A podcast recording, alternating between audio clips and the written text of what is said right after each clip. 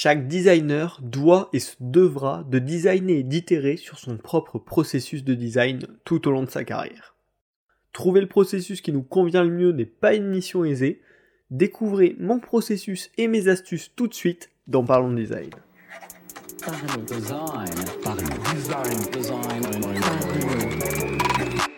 Votre podcast Parlons Design saison 4 est sponsorisé par The Kakatoes Theory, le site des product designers. Salut, c'est Romain Pinchna, bienvenue dans Parlons Design. Aujourd'hui, on va parler des processus de design, de notre méthode personnelle de design. On commence, on casse le mythe, il n'y a absolument pas de méthode absolue. Hein, il n'y a pas de bonne méthode, mais il n'y a que des méthodes adaptées à certains contextes, adaptées à certains designers, et on a en tout cas des outils qui vont s'assembler selon le contexte et des habitudes qui doivent se forger selon le profil de chacun. Et le but de cet épisode, c'est de vous proposer ma vision, ma méthode qui me convient à moi, pour que vous puissiez en tirer des idées, des astuces, des outils qui peuvent aussi vous convenir et qui peuvent convenir à des situations très diverses. Le but quand on crée notre processus de design ou quand on itère sur notre processus de design, hein, parce que comme quand on conçoit des produits, c'est jamais quelque chose de fixe, c'est quelque chose qui doit grandir. L'idéal, c'est de pouvoir, de trouver nos points faibles personnels, quels sont nos points faibles qui peuvent être comblés du coup par notre processus. Un bon processus de design va permettre d'éviter euh, de, creuser là où on a des points faibles, mais au, mieux de les combler, voire euh, de les faire grandir, euh, de les faire réduire plutôt au fur et à mesure, c'est-à-dire améliorer ces points faibles, mais aussi trouver nos points forts pour les exploiter au mieux via notre processus. Si on est par exemple très rapide dans la production d'une interface bien finie, ça va être quelque chose à exploiter dans notre processus. Ou au contraire, si on sait qu'on a besoin de prendre beaucoup de temps sur la phase d'analyse, de structuration initiale, ben, on va pouvoir également l'exploiter. Donc l'idée, c'est vraiment de trouver ses points faibles et ses points forts pour avoir un processus qui répond, qui utilise finalement ses qualités et ses défauts au mieux. Et ensuite, une fois qu'on a ça, on va pouvoir faire évoluer, on va pouvoir travailler notre processus de design au fur et à mesure selon notre évolution personnelle et selon les différents contextes parce que bien sûr c'est absolument évident et nécessaire d'adapter à chaque fois son processus au projet. Il n'y a pas un processus qui peut correspondre à tout. Donc je vais vous présenter là moi aujourd'hui ma façon de travailler euh, sur la plupart de mes projets en freelance. Donc qui sont des projets de taille plutôt petite, moyenne euh, pour des clients de petites euh, ou moyennes entreprises. Donc c'est une méthode qui est adaptée à ça, à la conception de produits, d'interfaces numériques pour euh, des projets d'enjeux, on va dire, et de taille moyenne. Et c'est bien sûr un processus que je vais adapter à chaque client, à chaque défi, à chaque contrainte. Mais là, c'est l'idée d'avoir une structure un petit peu sur comment, euh, en tant que euh, digital product designer, on peut organiser son travail. Alors, on part euh, direct. Euh, le, la première étape qui est pour moi absolument nécessaire euh, quand je commence un projet de product design, c'est l'analyse des enjeux, la définition de la direction du projet. C'est la première chose que je fais avec mon client. Pour ça, ça commence par une analyse du brief client un petit peu complète et je pousse ça, je fais les recherches de base qui vont venir compléter ces informations, me permettre d'avoir une meilleure vision de l'écosystème, du sujet qui entoure ce projet. Et ensuite, je vais quasiment tout le temps commencer euh, mes projets clients avec un atelier de définition approfondie. Alors là, en fonction du sujet, hein, ça peut être très varié comme type d'atelier, mais l'idée de cet atelier, c'est comprendre tous les insights, toutes les informations qu'a le client sur son domaine, parce que souvent, il y aura bien plus d'informations que vous sur le domaine, sur le marché sur lequel il arrive, comprendre tout ça, comprendre ses enjeux, ses objectifs à lui, qu'est-ce qu'il attend de votre travail et comment il pourra euh, savoir si euh, au final votre travail a correspondu à ses attentes, a rempli bien ses objectifs. Cette occasion elle est super parce que vous, euh, ça vous enrichit en termes de connaissances sur des sujets très divers. Pour le client, c'est aussi l'occasion de se sentir écouté, de se sentir compris. S'il voit dès le début que ce que vous cherchez à faire, c'est juste répondre à sa problématique au mieux, il sera bien plus en confiance que si vous partez un petit peu comme ça en live dans tous les sens. Donc cette première phase est pour moi hyper important. Je vous la recommande euh, dans n'importe quel process pour le coup. Ensuite, euh, l'étape que je vais faire de mon côté, une fois que j'ai toutes ces infos, c'est définir le parcours utilisateur et l'architecture globale. Euh, je sais qu'il y en a beaucoup qui aiment directement euh, partir un petit peu dans le vif du sujet et après euh, revenir sur le parcours, sur le flow utilisateur. Moi, j'ai vraiment tendance à commencer par cette structure-là parce que en fait, ça m'aide euh, à déjà proposer une vision au client très rapidement, c'est-à-dire au second rendez-vous, je peux lui dire bon ben voilà comment on va organiser ça pour telle et pour telle raison, qu'est-ce qu'il y a à faire, comment on va pouvoir l'organiser au fur et à mesure sur le planning?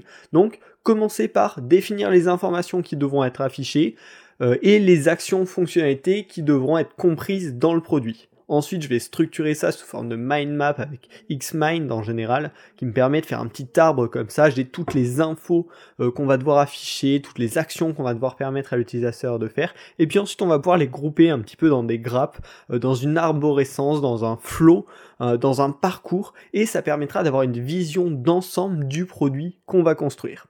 Et enfin, ça peut se structurer de manière un petit peu plus complète euh, sous une forme un petit peu de flowchart de fonctionnement et des liaisons de navigation. Donc on va dire bon, il y aura telle page avec tel contenu qui peut mener à tel endroit et à tel endroit. Et finalement, on aura une vue très globale, comme très dézoomée de l'application ou du service final. Mais on saura comment ce sera structuré, quel contenu il va falloir créer euh, et euh, comment l'application pourra fonctionner. En fait, dès ce point-là, on peut se dire, ok, est-ce que ça semble répondre de la manière la plus optimisée aux attentes principales de Est-ce que les fonctions euh, plus avancées, plus secondaires sont bien plus éloignées et les fonctions principales seront bien accessibles dès le début? Ça permet de structurer cette information dès le départ. Et ça, ça peut être fait dans tout type de projet. Dans un projet très large on va vraiment mapper l'écosystème euh, cible vers lequel on veut aller, mais également dans un projet plus petit, euh, rien que sur un simple site vitrine, c'est avoir globalement ben, notre euh, site vitrine, comment il va être structuré, quel bloc on va dire de contenu, quelle émotion on va vouloir transmettre à chaque endroit, et ça c'est déjà un flowchart qui permet d'extrêmement bien définir la vision cible là où on veut aller.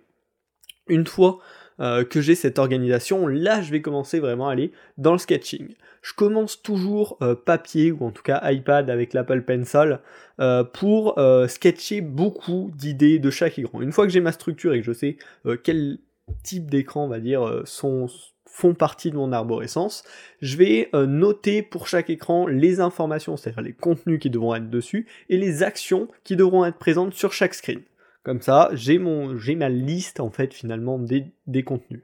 Et pour chaque page, je vais faire la méthode du Crazy 8 euh, pour générer un max d'idées de layout pour chaque écran. La méthode du Crazy 8, elle est assez simple finalement, c'est on se donne 8 minutes pour faire 8 dessins extrêmement basiques de comment on peut répondre à telle problématique. Euh, on doit afficher tel type de contenu et permettre de les éditer, de les supprimer et d'en rajouter de nouveaux bon, ben, je sais les informations que je dois afficher, je sais les actions que doit proposer cet écran, je me donne 8 minutes pour imaginer plein de manières de le faire. Là, c'est une méthode extrêmement rapide, on va pas du tout aller en profondeur, mais on va sortir, proposer des concepts qui peuvent répondre à ça. Et ensuite, une fois que j'ai fait ça pour tous les écrans, je vais aller reprendre tous ces Crazy 8, les annoter euh, au, stylo, au crayon, avec des couleurs pour voir quelles étaient les bonnes idées, quels étaient les bons éléments. Et là, une fois que j'ai fait ce marquage, pour chaque écran, je vais faire des, sketchs de synthèse de une ou deux bonnes idées, mix d'idées de ces Crazy 8, et ce sera la trame euh, la base initiale de euh, mes futurs écrans que là j'irai designer sur des vrais logiciels de design. Et donc cette méthode, euh, ce, processus pour moi il me permet vraiment d'avoir un la structure, les contenus qu'on doit afficher, deux la manière dont on va organiser cela avec les sketchs et ensuite de pouvoir passer à la partie design V0. Donc ça c'est ma cinquième partie et en général une fois que j'arrive là en fait j'ai déjà tout en tête à peu près de comment on va se diriger globalement.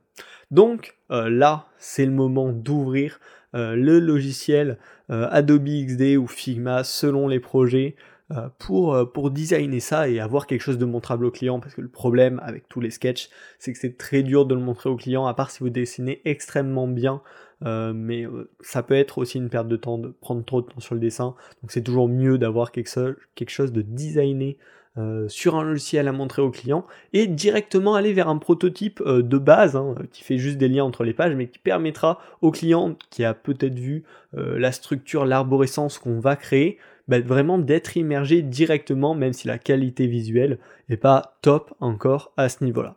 Donc, je prends mes sketchs finaux qui ont, qui, ont, qui ont, été synthétiques de mes méthodes du Crazy 8 passé je vais euh, les ouvrir sur mon ordi et je vais tout simplement bah, les transformer en écran, approfondir, mettre directement du vrai contenu, essayer d'avoir des échelles cohérentes, reprendre ou créer euh, dès ce moment-là une charte graphique, des composants de base euh, pour que euh, on commence pas avec des euh, wireframes sur un logiciel, ce dont je suis pas très fan parce que c'est pas forcément agréable pour le client, c'est pas forcément un gain de temps pour nous les designers.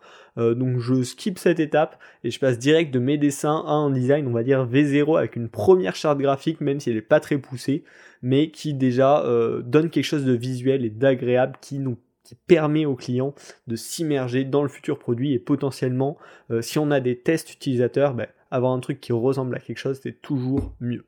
Et donc là, j'ai euh, à cette étape-là un premier prototype montrable au client. Ça va être d'ailleurs ensuite l'étape de la première itération, soit en atelier client, soit avec des tests de l'interface si on a la chance d'avoir des utilisateurs. Et pour collaborer, je vous recommande bien évidemment le partenaire de cet épisode, Around. Around est désormais mon outil de visio préféré. Il est conçu spécialement pour travailler en équipe et collaborer au mieux. Contrairement aux autres outils d'appel vidéo qui occupent tout l'écran, Around est léger et discret. Il s'efface pour n'afficher que l'essentiel afin de travailler dans un espace virtuel plus chaleureux et efficient à la fois. C'est l'outil de visio parfait pour vos sessions de design, de brainstorming ou de co-création. Il a d'ailleurs été entièrement designé pour répondre aux besoins des créatifs et des makers. Vous aimez le design et l'équipe Around aussi. L'application est superbe, très jolie et surtout très pratique. Certains détails amusants et de nombreuses features bien pensées vous aideront à dynamiser vos meetings collaboratifs. Découvrez-en plus sur Around avec le lien en description. L'appli est totalement gratuite. J'ai été sincèrement conquis, c'est pour cette raison que je les ai contactés et je vous conseille vivement de tester cette superbe solution. around.co slash parlons le lien est en description de cet épisode. Maintenant que vous êtes bien équipé, revenons à notre atelier client ou test euh, de l'interface avec des utilisateurs selon ce à quoi vous avez accès. Euh, là, l'idée maintenant, ça va être, vu qu'on a ce premier prototype euh, qui est de bonne qualité, voilà, qui est pas super avancé niveau graphique, mais qui est de bonne qualité. On va pouvoir valider avec le client la solution, le design, la direction et réaliser des tests utilisateurs. C'est ça qui est super intéressant.